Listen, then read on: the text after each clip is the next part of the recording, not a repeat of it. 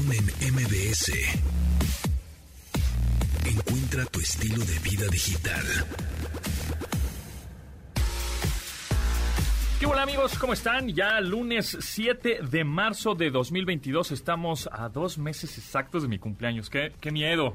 Se acerca peligrosamente. Regalos, regalos chavo, ya saben. chavo. Chavos, a- eh, lo- los regalos aquí a Mariano Escobedo, ¿qué es? 532. 532. Cualquier tipo de regalos, galletitas, donas, pan dulce, todavía se puede. Todavía no estoy a dieta, espero por ahí de julio ponerme a dieta o algo así. Pero bueno, sí, no, no puedo. Ya todo lo que había bajado en mi super dieta, y sí, soy bien crossfitero 2019, ya tuve que comprar Pero qué jeans buena planeación. una talla más grande. Qué buena planeación. Dices que te vas a poner a dieta en junio, julio. Sí. No, y no, el lunes estoy a dieta. O sea, Ah, no. esto es una buena planeación. Claro, esto es sí. una Y- y, realista. tampoco, el primero de enero, nada.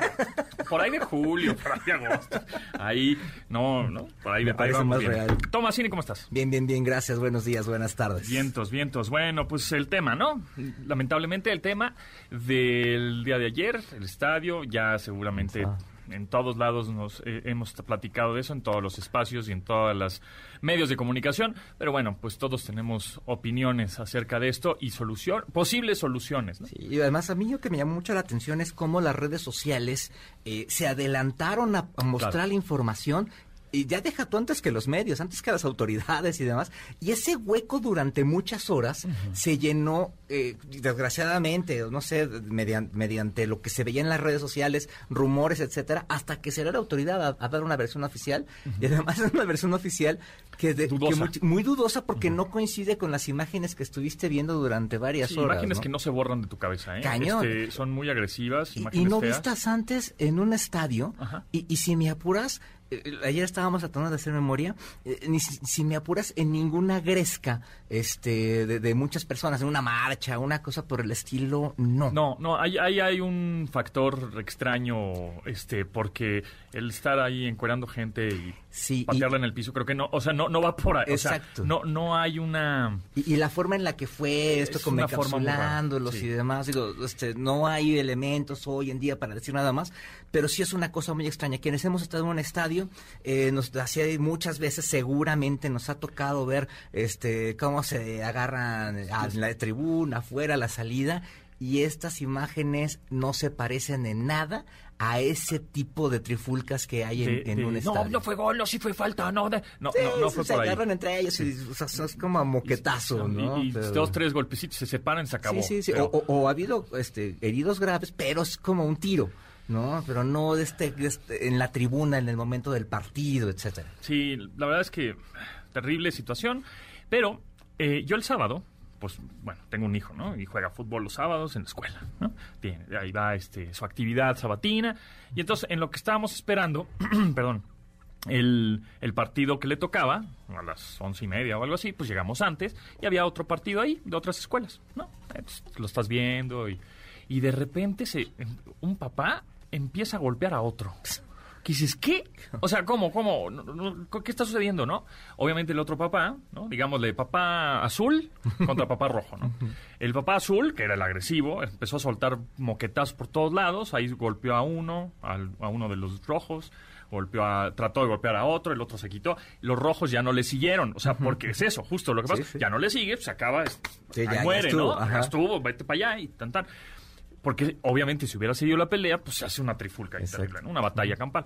Entonces, eh, el caso es que, dices, qué lamentable, o sea, supuestamente son, son niños de primaria que están jugando fútbol, que... De no, primaria, o sea, ya- ni siquiera es una escuela de fútbol, es, una, es la actividad Y entonces, extraescolar. eh, sí. realmente el ejemplo que dice el papá es, aunque pierdas, hay que aplaudirles, ya hay que echarles la porra, ya sabes, no, bien, lo hicimos muy bien y todos jugamos bien. Y es un convivio, ¿no? es un, vamos a pasarla bien. Bueno, terminó en una pelea, en otro señor gritándole, oiga, pues esta es una, es una escuela decente, ¿no? ¿Sabes? no? Este, y eh, ¿cuál, ¿cuál es el ejemplo que le estamos dando a los niños? Bla, bla, bla, bla. Bueno, en fin, ¿no? Lo que posiblemente ya sabemos, pero sabe- vemos que no lo sabemos. Sí, sí. Damos como por hecho de, no, pues todos somos personas educadas y decentes y nosotros nos vamos a pelear y vamos a aplaudir, aplaudir aunque perdamos, ¿no? Entonces, bueno, en fin, digo, qué lamentable, y ya. Pasó el, el partido de mi hijo, bueno, perdimos 2-1, no importa, aplaudimos, echamos porras, se acabó, ¿no? Y ya, ¿no? Ya, Jugaste muy bien y ya, no pasa nada. Es, un, es un, la verdad es un juego X, Sí, sí. ¿no? Para pasarlo ahí, ¿no? En fin. Y luego, veo el domingo esta trifulca en el, en el estadio de sí. los gallos. Dices, no lo puedo, no puedo creer. O sea, hay algo podrido en México. Entonces, esa era mi pregunta, Tomasini. Tú que tienes más cultura futbolera, ¿desde dónde viene este contexto de que por qué pasó lo que pasó ayer? O sea, viene desde muchos años antes. Así es. Estaba leyendo un hilo que tú pusiste en Twitter, este más un contexto más pues sí más nutrido en donde desde los cachirules, desde, el desde grito antes. Homofóbico. homofóbico, desde, ¿no? Sí, sí, mira, este, siempre ha habido... eh, eh, eh, la cultura de los estadios en México, curiosamente, no empezó con el fútbol, con el soccer, como dicen los gringos, ¿no? Empezó con el fútbol americano.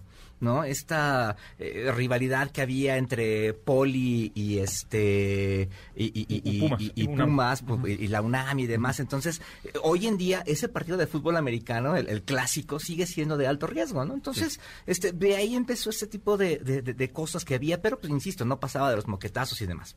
Eh, después, con los años, cuando empezó a hacerse más popular el, el- el fútbol, pues empezó a haber también este asunto de la seguridad y demás, y era global. Eh, por ahí de mediados de los 80, ¿te acuerdas de los hooligans? Los hooligans O sea, ingleses, hoy en día hablas de los hooligans de cualquier este porra que haga relajo en algún lado y demás. Los hooligans eran un grupo organizado, ¿no? Este, entonces a mitad de los 80 se pusieron de moda los hooligans y este y en los estadios, por ejemplo, en México se empezó a prohibir entrar con cinturón, con este con banderas muy grandes, Palos, etcétera. Es- con las banderas, ajá. Exactamente, ¿no? Entonces, bueno, por ahí empezó el asunto y empezó a, a darse problemas de acceso. Entonces, por ejemplo, no sé si recuerdes, en 1985, no sé cuántos años tenías en 85, pero... A- eh, algunos, sí, ya habían nacido. una final América Pumas, Ajá. donde eh, murieron aplastadas este En el túnel. el del túnel 29 de- del Estadio de Ciudad Universitaria. Entonces, a partir de eso en México se empezó a organizar diferentes. Entonces, por ejemplo, si hoy vas a CU o vas al Estadio Azteca, entras primero a una hay una barda, entras primero como a un pasillo y luego entras al estadio. este, ¿no? sí. Antes entrabas directamente de la calle a la puerta del estadio, Ajá. ¿no? Entonces, bueno, entonces ahí se empezó a hacer y demás. Este, y eh, as- eh, ahí más o menos funcionó, casi no hubo nada. En Europa con los hooligans empezaron a legislar. El Reino Unido legisló con los hooligans y acabaron con el problema de raíz desde la legislación, no haciendo mensajes al principio con los jugadores bueno, ni nada por el Es que allá ¿no? sí pasan las cosas. Exacto. O sea, ahí- allá no hay impunidad. Ese es el problema que pasa aquí. Y bueno, igual lo tuiteé. No, no, hay veces que me autocensuro mucho, pero es que el problema es ese, que aquí no pasa nada. Exacto. No pasa nada. Lo viste, se vio ¿Qué va a con el... pasar? ¿Hay algún detenido? Exacto. No, Nada, cero. No pasa nada. Lo viste con el tema del grito. O sea, te está diciendo la FIFA, oye, ya no griten, Ya no etcétera, grites. hagan algo. Este, y no, pues, no hicieron nada, Nada, no hicieron cosas nada. muy, muy, muy blandas. Entonces, eh, hace 20 años, en el fútbol, eh, vino, vinieron aquí unos dirigentes de Pachuca, este, y dijeron, ¿sabes qué? Nosotros venimos de Sudamérica y queremos ponerle al fútbol el tema de las barras, ¿no? Entonces llegaron gente Son de las porras, bar- ¿no? Las porras, eh, la, la- porras siempre ha habido, ¿no? En CEU, por ejemplo, siempre ha habido porras. Las barras son grupos organizados que, que paga el equipo, paga la institución, le das entrada, le das un lugar en el estadio preferente, el camión. etc- el camión, Claro. etcétera. Este, y las organizaron a partir de ese momento, ¿no? ¿Cuál es el punto? Eh, La barra es tener gente.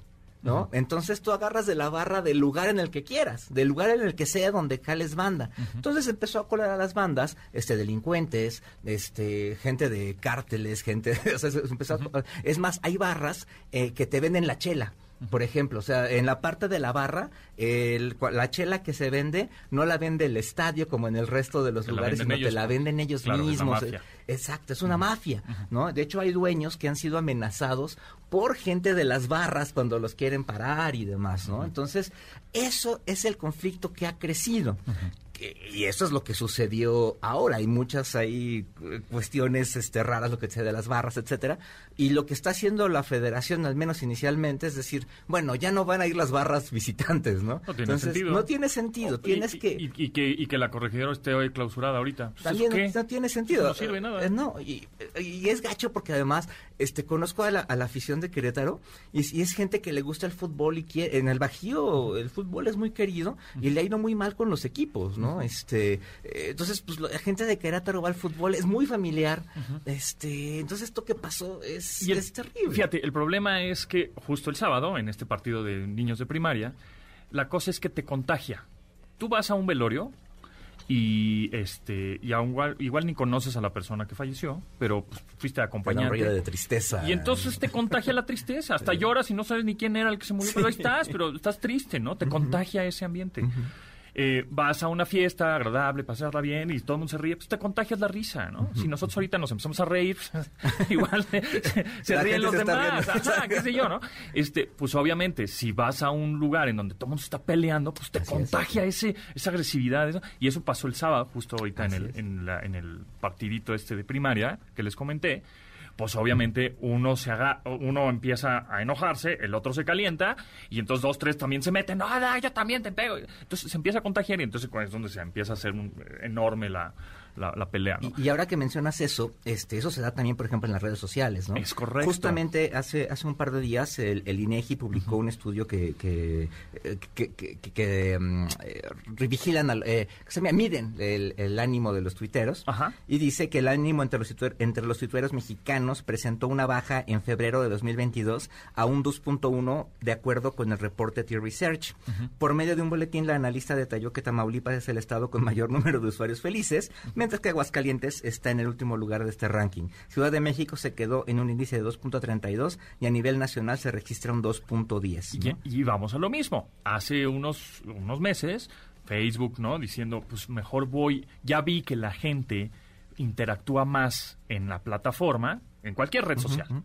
Pensemos en cualquiera este, cuando ponemos o posteamos o destacamos cosas que eh, generan odio, ira, agresividad, etcétera, porque entonces te enganchas, tu usuario te enganchas y entonces quieres participar. No, Cuando ponen un piolín diciendo buenos días, pues te da igual y lo pasas, ¿no? Entonces, ese es el problema, que, que, que pues, ya lo sabemos, ese, es el problema, que yo digo, ya lo sabes, pero no, lo sabemos. este, eh, que violencia genera violencia. Sí, y claro. creo que se lo han dicho 30 mil millones de veces todo el mundo y en los años de los años de los siglos de los siglos, pero la gente creo que no entiende. y además si ahora te están este, picando este toma de la violencia todos los días en Red Nacional de lunes a viernes, en la mañana de 7 a 9 Ese es lo que te iba a decir, pues que es un, es un problema muy grave, ese también, porque ese es una eh, es agresivo pasivo. Exactamente. Es agresivo pasivo. O sea, igual no estoy golpeando, igual, pero no más, no nada más la violencia es, ay, te doy un moquetazo en la nariz. es te estoy calentando, te estoy, ahora sí como dicen los argentinos, estoy chinchándolas. Este, te estoy friegue y friegue, ¿no? Este, cuchillito de palo hasta, que revientas. Exactamente. Y entonces, eh, obviamente, hace tres años que se, también que se votó, pues se votó con coraje, con enojo. Y el que se enoja, pierde. Exacto.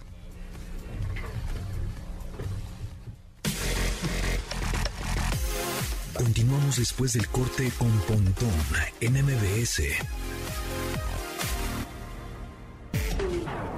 Estamos de regreso con Pontón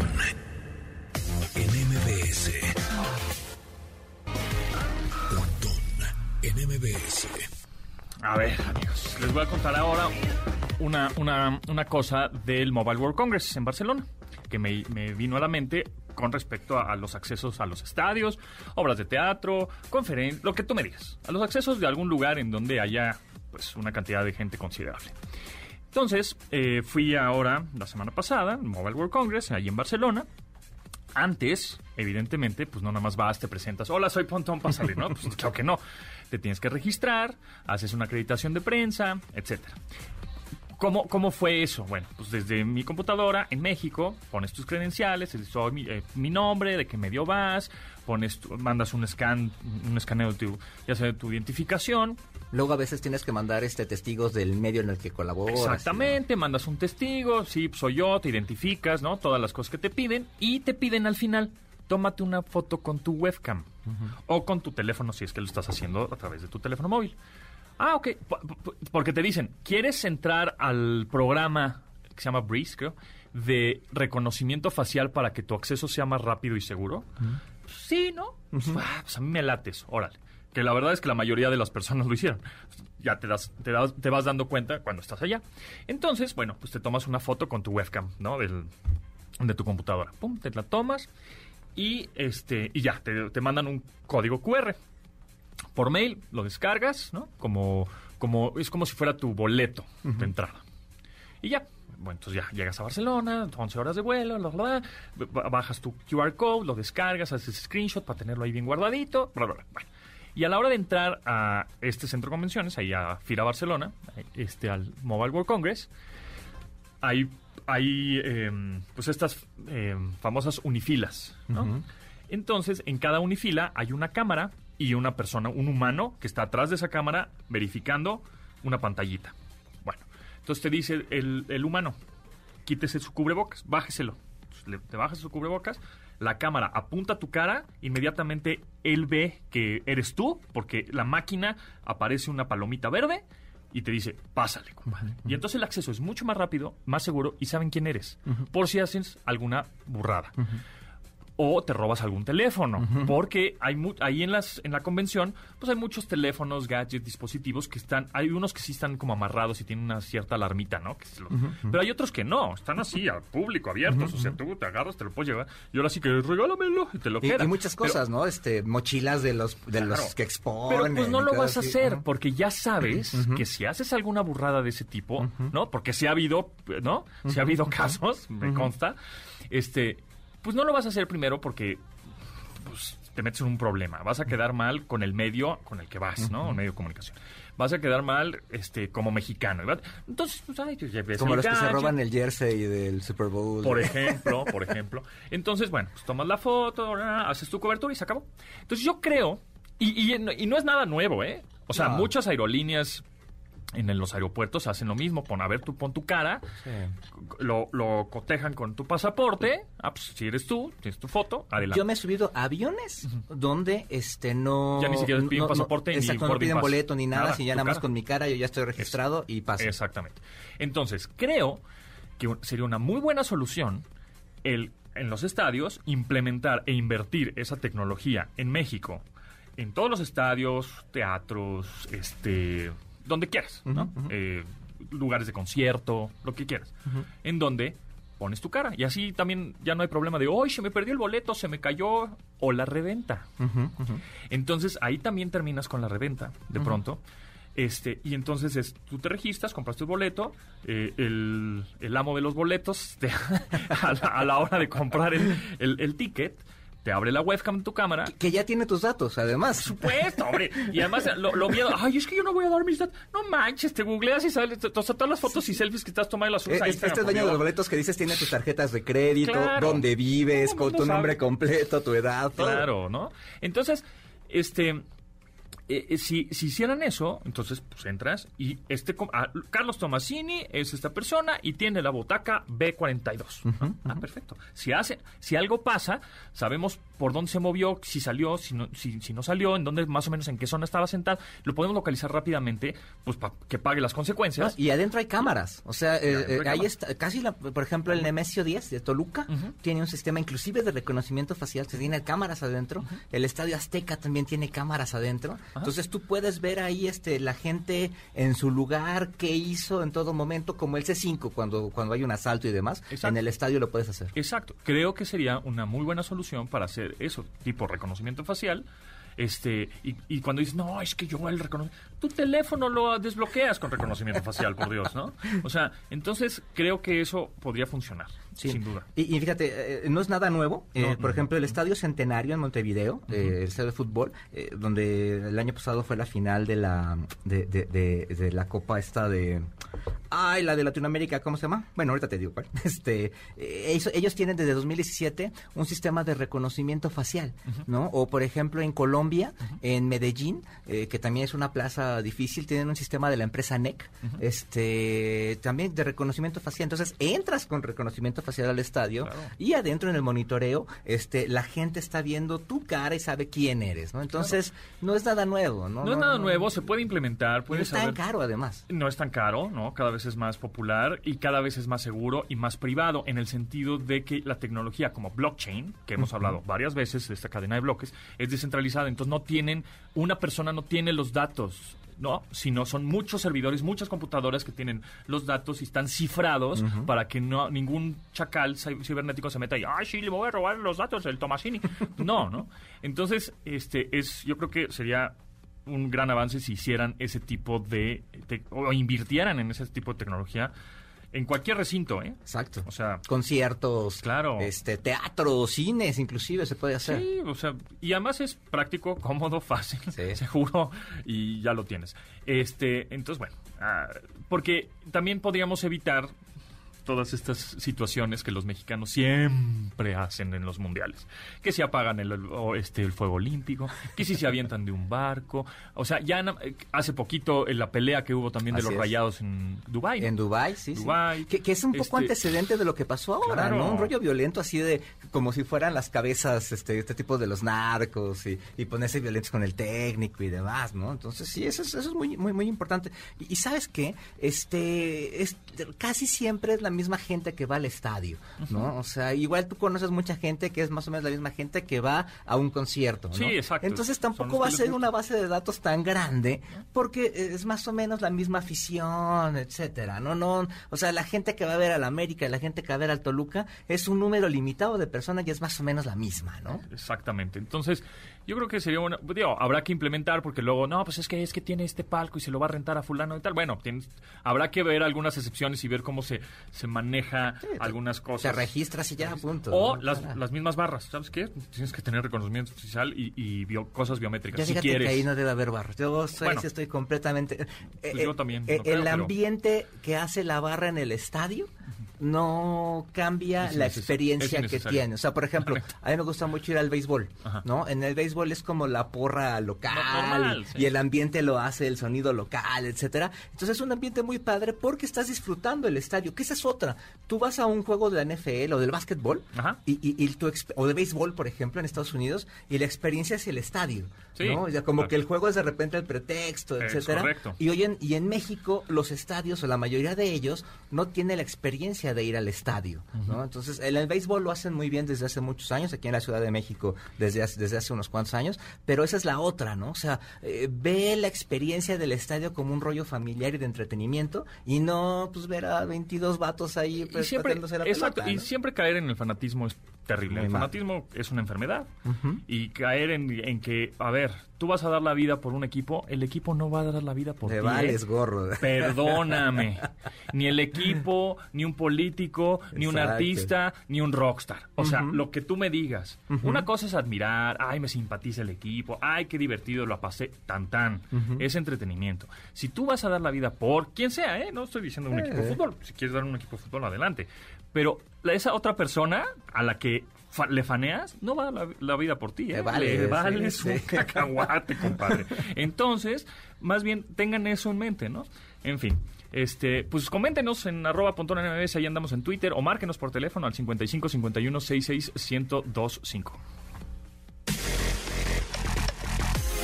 Continuamos después del corte con Pontón en MBS. Estamos de regreso con Pontón en MBS. Cookies y café. Con Tamara Vargas. Tamara Vargas, ¿cómo estás? Muchachos, ¿cómo? bien, bien, muy entretenida escuchando todo lo que dicen, ¿verdad? De Batman para saber si voy o no voy. Este, además, quiero decirte, Tomasini, que me encanta que hayas dicho que eh, los estadios como los de béisbol son los que ofrecen per se el propio espectáculo y el propio show. Estoy totalmente de acuerdo contigo, por eso disfruto tanto también ir al béisbol. Y, el, y en el básquet también sucede eso. Así que los estoy disfrutando con una tacita de café y mis cookies. ¿Cómo la ven? Muy bien. Accept all the cookies. Perfecto. Muy bien. Para hablar de- del tema del día de hoy que, que les traigo a la mesa. A ver, A ver. La tecnología evidentemente ha ayudado mucho al arte, pero hay quienes opinan que gracias a la tecnología cualquiera puede ser artista. ¿Qué dicen ¿Qué dice el público? A ver, ¿qué dicen No, bueno, ustedes? pues el que tenga el talento, es que eh, lo, lo, lo, lo usa en donde pueda, ¿no? En, que, en cualquier, son más herramientas para que ese talento pueda salir. O sea, es decir, yo, si me, tú me pones un, no sé, un papel y una pluma y me dices, dibujo un perro, no, no puedo hacerlo, ¿no? O sea, no, no me Pero ahora, ahora hay este, herramientas tecnológicas que te ayudarían a hacerlo. Exacto. Entonces, esa, ese tipo de herramientas tecnológicas que dices, bueno, pues no sé hacer un perro, pero puedo buscar muchas otras herramientas, otros templates, otros diseños y entonces crear lo que tengo yo en la cabeza. Pero Este, entonces eres o no eres artista. Pues yo creo que... Yo, yo creo que sí, necesitas ¿no? de repente una técnica. O sea, por ejemplo, a mí me pasa, yo uso mucho Canva para hacer este algunas portadas, cosas por el estilo. Canva es una página donde tienes algunos templates hechos para eh, hacer alguna algún diseño y este y cuando yo los hago, pues no me gusta cómo me quedan, ¿no? Me hace falta ese eh, feeling del, del diseñador, ¿no? Es como si tú tienes un Word, pues no te vas a poner a escribir un libro, ¿no? Necesitas cierta cierta preparación, ¿no? Sí, de acuerdo, de acuerdo. Pero tienes las herramientas como para explotarlas y picar, picotearles y a ver si te sale algo chido. O sea, yo creo que sí puede ser un arte, aunque no sepas dibujar nada. O música, por Es que- ejemplo, también Claro. tienes Es que software hoy en día para hacer música, ¿no? A eso iba, precisamente, por ejemplo, el autotune, ¿no? Este, tan criticado y tanto se ha hablado y ahora, este, evidentemente mucha gente que probablemente no tenga ese talento que ustedes del cual están hablando, este, o no sean los más afinados o qué sé yo, utilicen el autotune y entonces no solamente eh, puedan mostrarnos una canción o una, sí, sobre todo una canción, este, afinada, aunque no sea de origen, este, sino además que, pueda lograr una gran venta. Entonces, ahí está el, el debate. Obviamente, este, ahorita me dirán del autotune y eso, pero obviamente, gracias a la tecnología, tenemos museos interactivos, inclusive podemos ir sin ir, sin estar físicamente ahí, a esos a esos museos, ¿no? Lo, lo cual lo hace maravilloso. A mí me parece que efectivamente la tecnología le ha dado muchísimas cosas al arte y a los artistas, pero entonces este que se, se puede exagerar o no, se puede, hasta dónde se pueden ut- utilizar esas herramientas o no. A ver, cuéntenme. Bueno, como dices, eh, hay una app que se llama Arts and Culture, que es gratuita, eh, tanto para iOS como para Android. Descárguenla, ahí se, a los amantes del arte, a la gente que le gusta ir a museos, es muy interactiva, aprendes mucho, es de Google. Este, Google le ha metido muchísima Mucha inversión al arte, sí. ¿no? A, a, obviamente fomentar este tipo de, de recorridos virtuales o 360 en museos muy famosos de Prado y Le Louvre y todos estos. Entonces, ahí ah, pues, ha ayudado muchísimo. Ahora, con respecto a lo del autotune y estas herramientas que, que hacen que pues, te hacen artista cuando no lo o Que los reggaetoneros canten, por ejemplo. aunque no tengas talento, pero parece que sí, pues eso no está chido. O sea, es decir, este hay músicos o no que, que, que tocan impresionantemente y hay otros que tocan dos, tres notitas y este y la y la computadora con inteligencia artificial pues hace una orquesta, ¿no? De un- una notita. Eso pues ahí sí, al final, al final, pues la verdad siempre sale y entonces dicen, ah, no, pues estos compadres, pues no, no, no, no eran, no estaban afinados o no saben tocar ningún instrumento, pues era puro show, ¿no? Pura, pura tecnología. También, o sea, hay que yo creo que aprovechar la tecnología que tienes y herramientas que tienes para sacarle más jugo al talento con el que naciste, ¿no? Ay, mira, por ejemplo, también hay este tema de, tecnología que no todo es, digamos, digital. Por ejemplo, este, hoy una foto, tú puedes tomar una foto e imprimirla con una impresión muchísimo mejor que la que podías haber tenido cuando te revelabas en la, en, en la, en la tienda de la K. ¿no? Ajá, sí, sí. Entonces, por ejemplo, ahorita hay una exposición en Caban Academy de Santiago Arau, este, el fotógrafo de los, ¿De los drones? ¿Ah? este donde te está él está vendiendo por una eh, pa- para apoyar a una fundación que se llama Ojos que sienten y demás también en sus fotos este pero lo que nos decía es que para tomar esas fotos además de la tecnología que tienes en la impresión y en el dron sí necesitas cierto ojo cierto Pues sí. arte cierta preparación para tomarle que quede chida no se trata nada más de que inviertas en comprar un dron de que inviertas en imprimir la, la Si es foto que se ya. tiene un dron con un super lente, así que chiste. Exacto. No, bueno, pues también, también tiene chiste, ¿no? Yo creo que en todo caso, ajá, perdón. No, no, Tomasín, adelante, sigue, adelante, sigue. adelante, adelante. No, no, no, sí, este, No, es te, que iba, es- te iba a decir que, Navidad, por ejemplo, la- en la fotografía misma, hoy en día, eh, antes comprarte una cámara era una cosa muy cara, porque además Sí. tenías que comprar películas y demás. Hoy en día, una cámara de, de- de- de foto más o menos profesional, no, no tan pro, este te cuesta más barata que un celular. ¿No? Entonces te puedes comprar una cámara y empezar a hacer, a experimentar un poco más cosas de arte. Y ya ¿no? hay películas, bueno, acaba de salir una, una película justamente relacionada con el fútbol de un exfutbolista que se dedicó, pues, ahora sí que se fregó la rodilla y, y comenzó a hacer su carrera de cineasta y hizo una película con un iPhone 11. es que eso.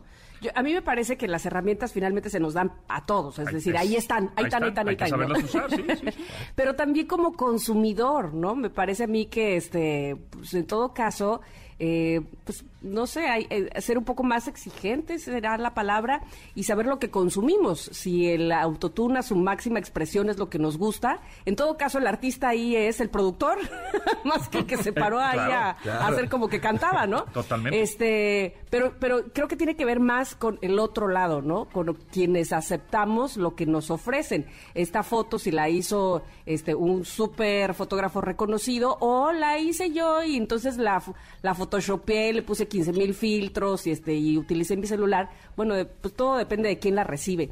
Eh, ahora mismo me, me- me hacían recordar con esto de los museos.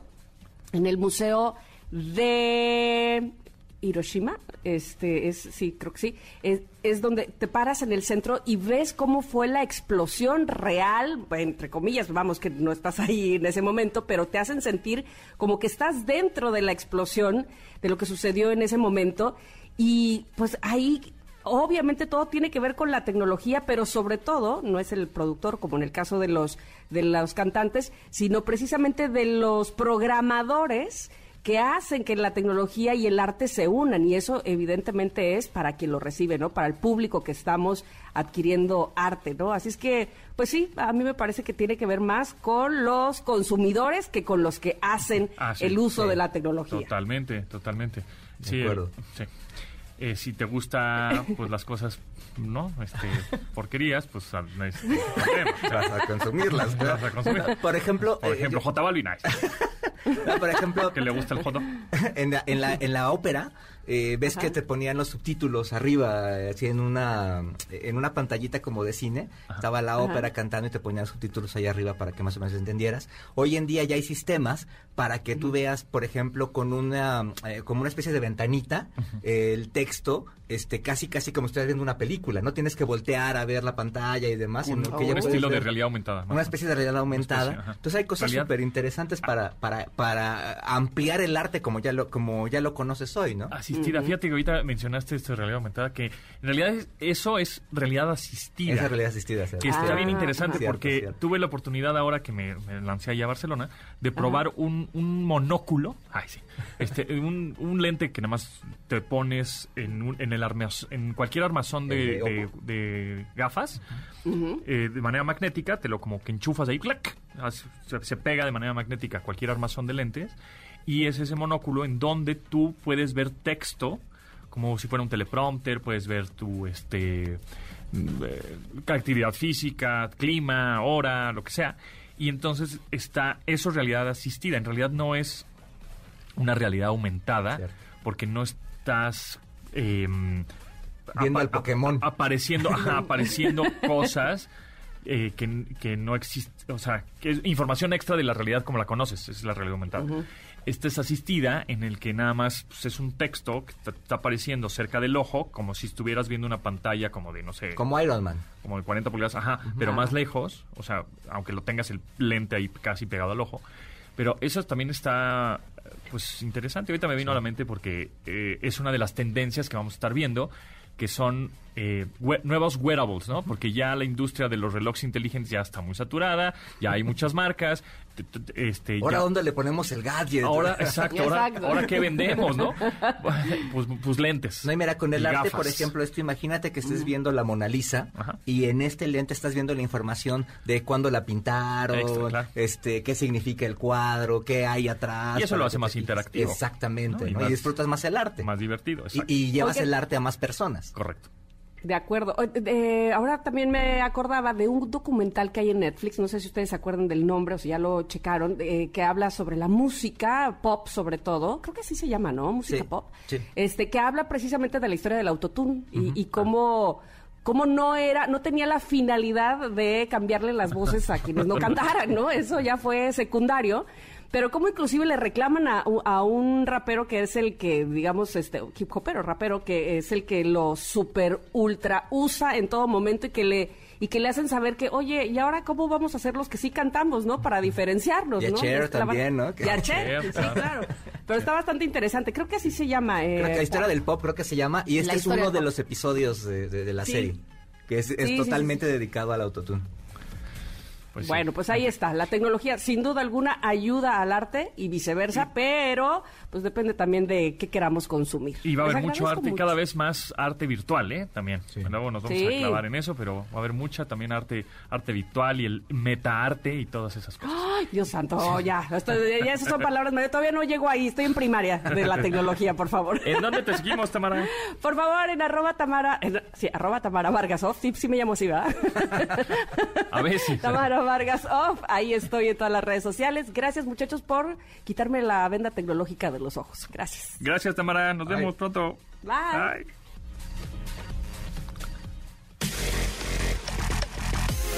Continuamos después del corte con Pontón en MBS. Estamos de regreso con Pontón en MBS. La onda trend del entretenimiento y espectáculos con Diana Fonseca. Dianis, ¿cómo está? ¿Cómo te va? Muy bien, qué bueno que pudieron encontrar boletos para ver Batman. Este, yo estoy buscando una niñera por si alguien quiere socializar con mi hija durante tres horas. Este, gracias.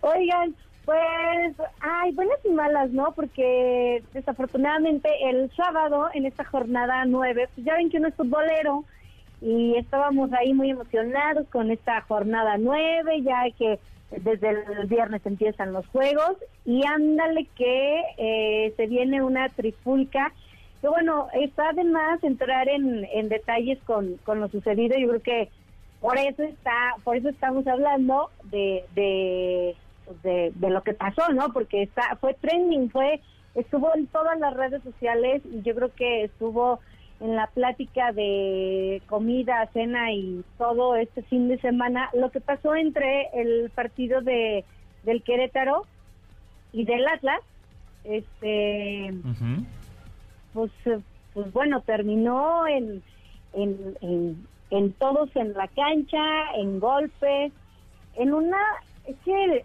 no, no sé cómo decirlo, la verdad es que yo, a mí no me da, a mí no me da pena, a mí me da mucha tristeza lo que sucedió.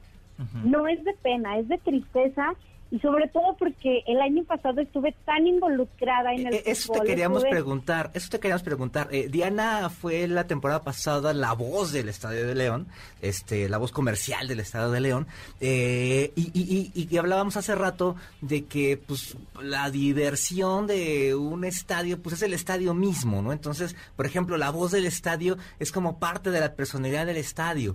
Tú como esa parte, eh, ¿cómo, ¿cómo lo sientes? ¿Cómo te sientes tú? Eh, ¿Qué fue lo que viste? eh, Que, que dijiste, puta, este, qué, qué gacho que esté pasando esto, a mí me duele que esté pasando aquello, qué, qué miedo que pase esto con las familias. que eh, lo que les decía, o sea, qué tristeza, de verdad qué tristeza, porque a mí me hacía muchísima ilusión llevar a mi hija al estadio. Yo les he dicho, ¿no? Que la verdad es que yo, yo porque fui argüendera en mi casa, la verdad es que casi siempre como que la figura paterna es la que te inculca este asunto del, del deporte y pues en mi casa no pasó eso. O sea, mi papá le gusta la velocidad, ¿no? Un cosa de Fórmula 1 y cosas así. Pero eh, no te- a lo mejor por eso no tengo esta pasión y sí me cuesta el hecho de asimilar la masacre que se vivió el sábado por por defender colores que yo la verdad es que ya también tengo mis dudas de que de que eso sea, o sea cosa nada más de, de de un equipo. No sé ustedes cómo lo vean pero a mí en lo personal me dio mucha tristeza y me dio miedo el pensar que eso me hubiera podido pasar a mí porque porque imagínate, o sea, la verdad es que cuando compran los boletos para ir a un evento, o en mi caso, por ejemplo, ir a trabajar, que, que de todas maneras te, te emociona y, y yo creo que tenemos la ventaja muchos de, trabajar en lo que te gusta y de poder disfrutarlo. En el caso de nosotros, por ejemplo, la. Pues, es algo que te gusta y que, y que la pases bien, pero el hecho de pensar que vas a trabajar y te arriesgues a, a que algo así pudiera suceder es de terror es de, de, de- sí, de, de, de El problema es que lleva veía- muchos años así, ¿no? Es decir, yo me acuerdo que mi mamá es, no, no, no vayas a tal lugar, eh, este, evita los tumultos, este, no, hay mucha gente, mejor vámonos. O sea, Y eso fue, no sé, hace 30 años, que, 40 que años. antes había miedo, ¿no? O sea, digo, ahora sí, vamos a remontarnos otra vez a la historia. Desde Avándaro, o sea, estamos hablando de finales de los 60, del Festival de Rock y Ruedas de Avándaro, este, se prohibieron los masivos. Y no hubo masivos hasta finales de los 80. O sea, hoy en día parece increíble para una persona de 20, 30 años que no hubiera conciertos en la Ciudad de México, ¿no? Y, y parte de lo que no había conciertos era por ese, ese miedo de puta, va a pasar algo, va a llegar la policía, etcétera. Y, y yo creo que eso influye un poco en eso, ¿no? Te, te vuelve a generar ese tipo de miedo que tenían las mamás para que a, nosotros de chavos no nos dejaran ir a un concierto. Oye, yo les voy a platicar que estaba viendo las imágenes y además, pues bueno, tengo tengo buenos amigos en Guadalajara y gente que va a la playa, entonces ellos me mandaron una cantidad de videos que me, me da un poco de vergüenza decirlo, pero de verdad yo el sábado terminé llorando porque las imágenes son muy fuertes. Pues sí. Y luego también los medios de comunicación, eh, pues Todo repitiendo estas, Sí, estas, repiten, lo estas repiten, imágenes, también era demasiado fuerte. Eh, y les voy a platicar que justo lo que dices ahorita, Tomasini, a mí me- se vino a mi cabeza que viene próximamente el Vive Latino y entonces yo dije, donde de veras pues haya alguien que se ponga así, o, o sea, todo eso, el hecho de los masivos, de que no, no, no encuentres o sea, a dónde hacerte, porque en esta ocasión, bueno, es un lugar cerrado, a lo mejor en, en otros eh, en otros lugares tienes como más chance de correr, pero sí daba sí daba un poco sí da un poco de miedo. Y bueno, ahora falta ver qué es qué, qué es lo que va a suceder, qué medidas Pues sí. se van a tomar. Esto de pues bueno, ya no van las barras al, al partido como visitantes, Ujú. se me hace algo muy leve, Muy pero bien. pero bueno, pues así empezamos. ¿En el- dónde te seguimos, Dianis? En arroba de Fonseca 10, ahí andamos. Muy bien. Gracias, Dianis. Gracias, Saludos. Tomasini. ¿Dónde te seguimos? Arroba Carlos Tomasini en Twitter y Muy en bien, gracias Janine, Memo, mm, Luis, Itzel, Marcos, Beto y Juan en la producción de este programa. Se quedan con Manuel López San Martín en Noticias MBS. Pásenla re bien. Hasta luego. Pontón en MBS. Te espera en la siguiente emisión.